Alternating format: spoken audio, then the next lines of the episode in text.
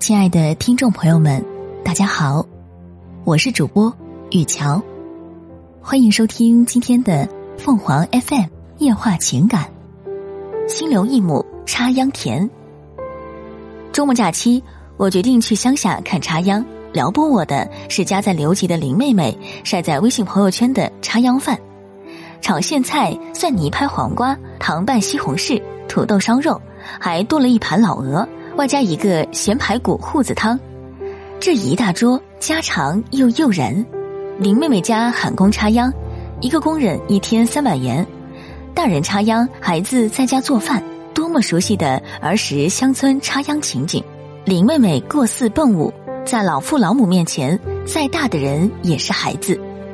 插秧是苦活，大人舍不得孩子做，便让他们在家做饭。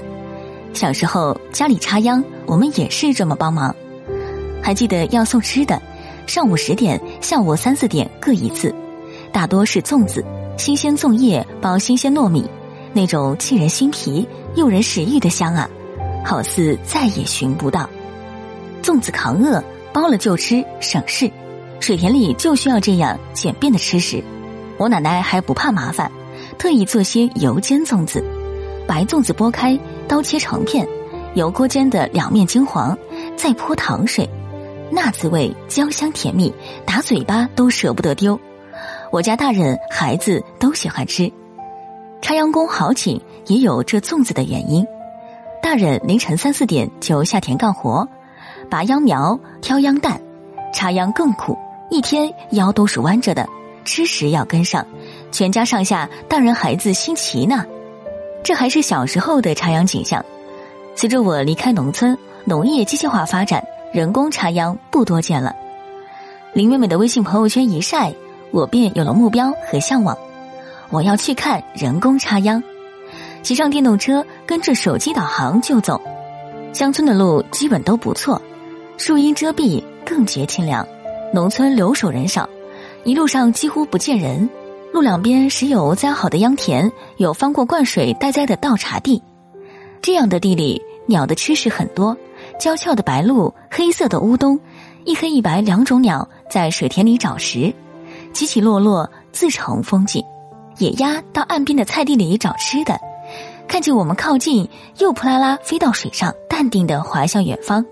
此处丘陵高低起落，地块很小。顺着乡村公路走。我看到了金黄的向日葵，满地的西葫芦，吊在架子上的黄瓜、瓠子、西红柿，还有人家篱笆里探过来的梨子、桃子、无花果、山楂果，果实累累，到处都是生机勃勃的景象。一方水田不经意闪耀在路边，白晃晃的水里，星星点点的几个人，正从田那边向路这边栽过来。他们都是女将，长袖长裤挽着，草帽戴着。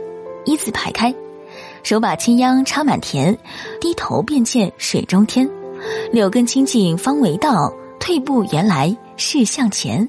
布袋和尚的插秧诗真是写的传神极了。想来他看到的就是这样的插秧情景，大道至简，返璞归真。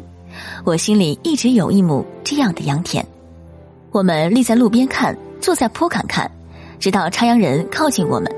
得知我带着两个孩子专门来看插秧，田中的大妈大嫂们哈哈大笑，怂恿其中的一位外地媳妇给我们唱首插秧歌助兴。那媳妇倒也大方，袖子一擦额头，直起身子便唱。过了一冲又一冲，看见妹子在田中，水田插秧行对行，情妹跟着少年郎。唱到后面，歌声被笑声淹没了。这小媳妇在一群上了年纪的大妈大嫂中很显眼，她是留守，是新嫁，是厌倦都市繁华，还是喜欢田园牧歌？我很好奇，却不好贸然去问。她唱的插秧歌调子好听，但不是我们小时候听惯的。我们耳熟能详的插秧歌是地方小调，歌词看见什么唱什么，过渡必定有“央留一支情歌浪”，什么意思我也不懂。相当于号子，伴随劳动而唱的民间歌曲。童年的秧田里，父亲的插秧号子，母亲的插秧歌，一个都不能少。